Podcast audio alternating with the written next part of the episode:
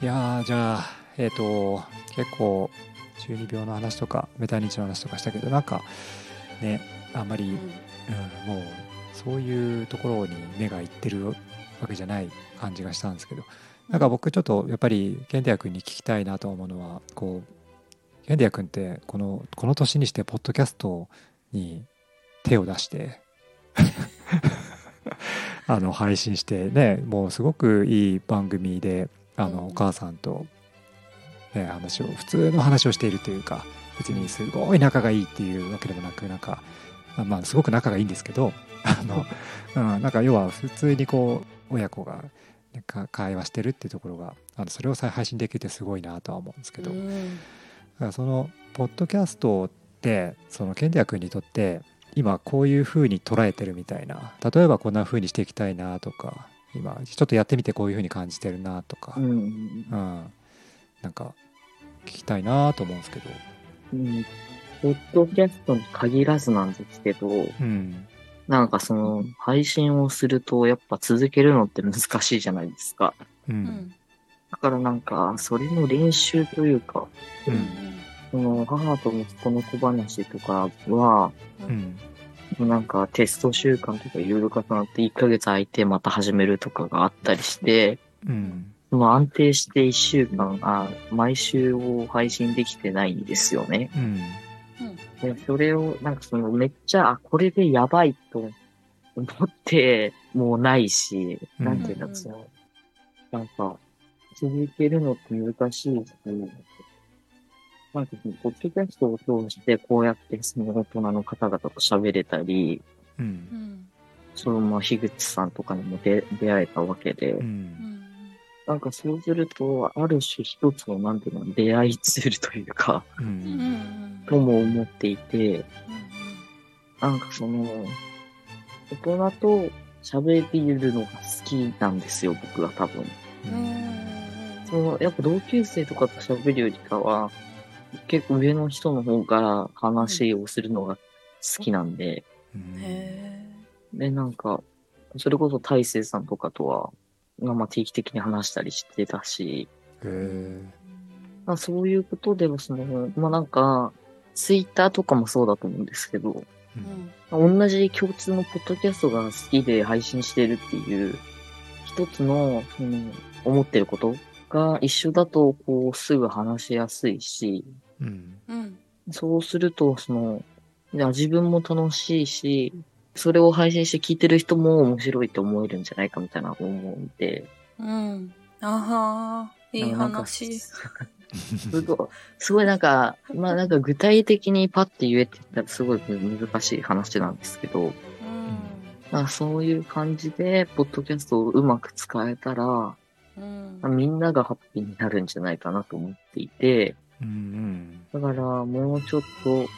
ポッドキャストをみんなやった方がいいとは思っているけど、うん、それを強制する必要もないと思っていて、うんうん、そのポッドキャスト興味あるからやってみようと思った人と話すから、うんうん、共通の話題があって話が進めるわけで、うんうん。うん、仕方なくやってますみたいな人だったら、うん、なんかその話があんまり進まないんじゃないかとも思うので、だから興味がある人が興味のあることをやって、で、同じそういう趣味の人とお話をするみたいなことがすると楽しいので、その声でつながるツールとして、ポッドキャストはいいんじゃないかなと思います。うん、ね。ダラダラって思ったらよくわかんない。いやいやいや。感動した。あ、涙が。涙が出てますけど。いやいやいや、めっちゃいいなと思って。そんないいです。いや、めっちゃ良くないですか？すごくないですか？なんか、うん、夢のようなことが実現できてるなって思った今。なんか私子供の時に小学生の頃から、大人と子供の断絶みたいなのすごく感じてて、なんか大人は大人っていうだけで、あ、子供っていうだけで、あの、子供の意見をこう、ちゃんと人として聞いてくれないみたいなのが結構たくさんあって、学校の先生とかみんなそんな感じ。でなかなかその人として子供の意見を対等に聞いてくれる大人にあんまり出会えなかったんですよね私は。初めて出会ったなと思ったのは高校生の先生かな、なかなかそういう環境がなくって、クソって思ってたんですよ 子供の頃に。しょうもね大人どもって思ってて。そうだから私は絶対そんな大人にはなりたくないなと思いながらこう年取ってきたんですけど、うん、なんかその健太君みたいにまあ私今大人いい大人ですけど 健太君みたいに我が子の方がね全然年近いようなことをこう話せて。で健太君もその大人だから年が離れてるからどうせ言ってもわからんみたいなそういうフィルターなしに話してくれててすごく感動しました。感動したしいいなって、やっぱポッドキャストすごいって今思った、周りの人が、うん、そう興味持って、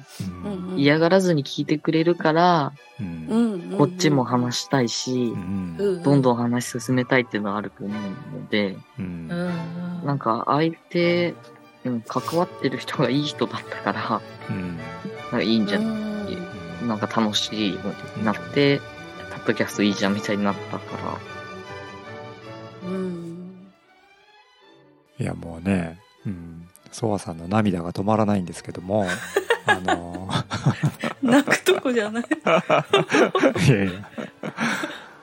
ねでもなんだろう今その中学生とかだとやっぱり、まあ、うちの子供もそうですけどうちの子供は中1ですけどやっぱ YouTube のショート動画見たりとか TikTok だったりそういうね動画ばっかり結構見がち、でやっぱりそういう動画って面白く、うん、か面白くしてる？意図的にこう目立つようにしてるとかなんかバズらせようとしてるみたいな、なんかねそういうのが見えてんだけどなんかそれでも見ちゃうみたいな感じでまあ子供も見てるし僕も見ちゃうんだけどたまに。でも、うん、そういうのとは全くポッドキャストって真逆でなんか別にバズろうとも思わないしあのでも本当にだからこそいいと思ってた人同士だからなんか話しててすごくいいなって思えるところに良さがあってでもそれに気づいてもらいたいとも思うけどいいから聞いてって言って強制しちゃうとそれはやっぱりなんか違っちゃうし健太君がさっき言ってくれたことが本当に僕もまさに同感で多くの人にこう知ってもらいたい知ってもらったらもっとみんなそんなにギスギスしないで生きていけるかもよって思ったりするんだけど、ケンデア君はまだ別にそこまでそのそういった人に普及させようとかは思ってないよね？いやなんかその、ね、その、思ってる？なんて言うんだろう。うん、発想って、あ、こういうの面白いのあるよっていうのは言ってるけど、うんうん、そのこれもとりあえず聞いてみてとかはもう別に思ってなくて、うんうんうんもう好きだと思ったらその好きな人が好きなことやればいいと思う,、思うから、ポッドキャストと YouTube とかで比べると、性質上その、えっ、ー、と YouTuber だと顔まで出してる方が多いじゃないですか。だからそうするとなんかもう有名な人感が強すぎて、声だけだと割かし、うん実際会った時にもスラッと喋れるし、うん、うん、なんかその、ポッドキャストの方が、その、個人個人の関係的に身近な、だから、うん、それもメリットで多分好きになったんじゃないかなと思って。思うし、うん、その、まあ、樋口さんみたいに割とリスナーの方にも、うん、えっ、ー、と、樋口さんとかって東京行ったら会えませんかみたいなことを言ってるじゃないですか。で、その YouTuber とかがそういうなんか会いませんかって言ってる人が少ないと思うんで、うんうん、そうすると実際に会った時に、あ、こんな人だったんだ。うん、じゃあみ、割とすんなり喋れて身近に感じれたなと思ったら、まあ、それはそれでいいと思うし、なんか結局は、うん、もう強制するんじゃなくて、その結局価値観人それぞれだから、うんうん、ポッドキャストより YouTube の方が好きって思う人もいるだろうし、うん、YouTube とよりポッドキャストの方が好きって人もいると思うし、うん、もう両方同じぐらい好きっていう人もいると思うから、うん、そうするとそのわざわざ YouTube の方が好きで、うん、ポッドキャストはまだ大丈夫かなっていう人に、うん、わざわざ、その無理やりこれ聞いてとか言ってると、友達との関係も、あ、なんかこいつまた言ってくるやんみたいなこと思われたら、まあ、それはそれで自分も楽しくないから、うん、なんかさらっと紹介して、興味あったら聞いて、うん、で、またその子が好きになって、うん、ポッドキャスト始めて関わり出したら、それはそれでめっちゃいい形だと思うから、結局は、ポッドキャストに限らず、なんか興味ある人が興味あることをやって、人生楽しめばいいんじゃないか。って、うん、なんか今思ってるから、うん、うん、そうすると割となんか、さあもうこんなことばっかりしてとも思わないかもしれないし、うんうん、そうすると割と先のことをいい意味でなん。かあん。まり考えないでいいような気もするから、そうするとやっぱ、やっぱ好きなことを作るっていうのが割と重要だと思うから、なんか一つに熱中することあれば、なんかもう暇になったらやることないとかじゃなくて、とりあえずのポッドキャスト聞くとか、うん、なんか、まあ、こうやって人と喋るみたいなことを、うん、まあ、したらいいと思うし、まあ、あと、うん、なんか、ポッドキャストを、あんまりその、すぐで踏み出せないっていうのは、やっぱ全てに公開されるって思う人が、思う方が多いと思っていて、うん、まあ、それだけじゃなくても別になんか、いきなりポッドキャストとかじゃなくても、うん、なんか人と話すことを最初にやったら、もっとなんか興味を持てるんじゃないかなとも思っていて、うん、それはまあ僕がそうだったっていうのもあるんですけど、うん、友達と通話とかしだしたら、うん、もうずっと喋ってるから、うん、まあそのやっぱ、もともとは人の性質っていうのもあるだろうし、周りがその自分たちの趣味をどう捉えるかっていうのもあると思うし、うん、だからそれは、なんかでも、ポッドキャストは、割と、なんか、聞いてる人も喋ってる方も、身近で、うん、なんか始めやすいっちゃ始めやすいのではないかなと思っていますね。うん。途中から自分でも何話してるのか。いやいやいや。完全に同意って感じですよね。そうですね。完全に。いやもうケンゼア君完全に友達やなと思って来てますよ、うん、いやもう本当にね。私が中2でのたうち回ってた頃、うん、ケンデア君と友達になりたかった。うん、あの YouTube YouTube とかって顔が出ちゃうからだってか、うん、有名か有名じゃないかみたいな感じになんかなりがちな気もしてて、うん、でもポッドキャストって別にまあ別に有名じゃなくても別にそれを目指してないしっていうのが許されるなって感じるから本当に自分らしさってなんだろうって探してる人がこうちょうど使いやすい集まりやすいプラットフォームだなって思うから本当にポッドキャスト始めたらいいこといっぱいあるなって 思ったり、うん、してて。なんかあのまだ日本ってそのなんていうんですかお金が絡んでないじゃないですかそんなに、うんうん、ポッドキャスト、うんうん、だからこそこうピュピュア、ね、ピュアな分野というかあの売れよう再生回数伸ばそうっていう仕掛けばかりみたいな、うん。のが、まあそんなにない。うん、そういう人もね、そういうところもあると思うけど、うん、全然そうじゃなくていいやっていう人たちもいっぱいいるっていう。うんうん、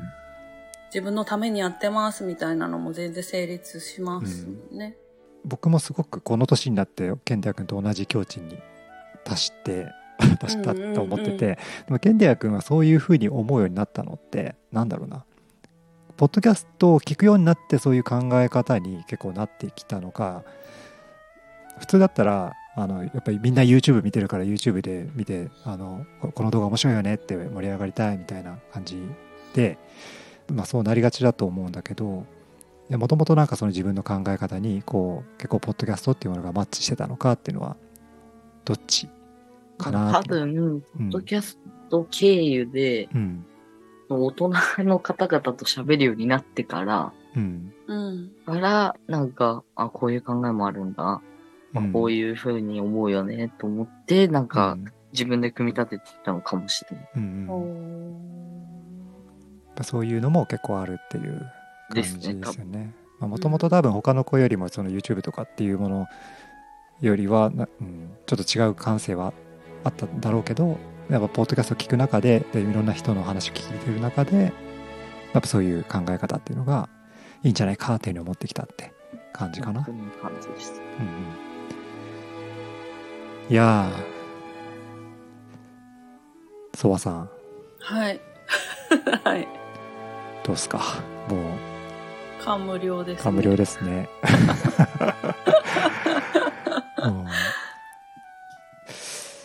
そろそろねもうお時間ということで。そうですよね。い。ろいろもっと原理学の話を聞きたいところなんですけど、うんうん、うん、ちょっとね。そろそろじゃあちょっと我々は失礼しましょうかね。はい、うん、うん、ありがとうございました。ありがとうございました。ありがとうございました。じゃあちょっとはい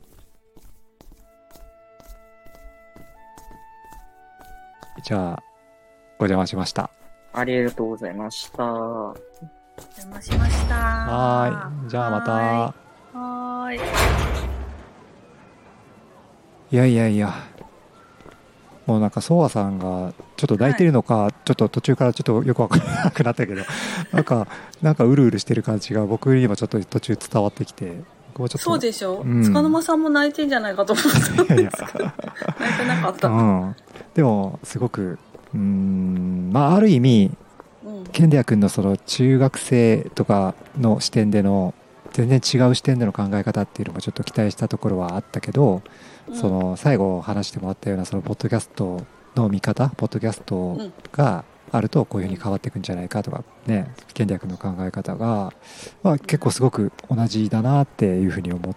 てそれはそれで感動して同じ同士みたいなそうですよね。本当、うん、思ってしまいました。そうですよね。そのな泣くようなことじゃないと思うんですけど、うん、我ながら。その、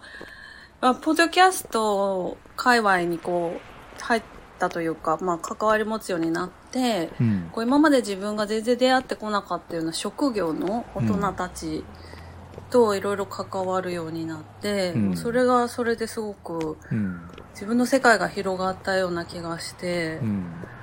あの海外に住んでる方もいるし、うんうん、全然あの喋ったこともないような職業の方とか、うん、すごくあの頭のいい人たちとか、うん、学者さんみたいな方とか、いろんなジャンルの人とこう、なんだろうな同じこう目線でみんなとお話できるのがすごく面白いなと思っていたけど、うん、なんかやっぱもう年齢の壁も全然超えるんだなっていうのをすごくあの体感できて、うん、経験できて、うおーって感じでした。うんね、でちょっとうれ嬉しくなっちゃったっていうか。あなるほどね。そっか。うん。うん、そんな感じですよ。いやいやもうあのうちの子供と比較するのはよくないんだけどうちの子供と あの比較し比較っていうかきますよね、うん、うちの子供は多分全然もう全く全くこういう考え方にはっていうふうに思ってしまうけどでも別に僕はだからといってうちの子供がどうあのダメだっていうつもりは全くないしそれはやっぱり多分それもポッドキャスト聞いて古典ラジオなりなんなりそういった話を聞いてる中でやっぱり本当に、その人がその人らしくあればいいっていうのを本当に思うようになってきたから、うちの子供はうちの子供でちょっとあのいろんなねあの、それこそ中二病的な 雰囲気もあるけどでもそれがその他に人にできない何かしらに絶対つながると思ってるしうんうんうん、うん、いやよかったっす。よかった。嬉しかったです。そうですね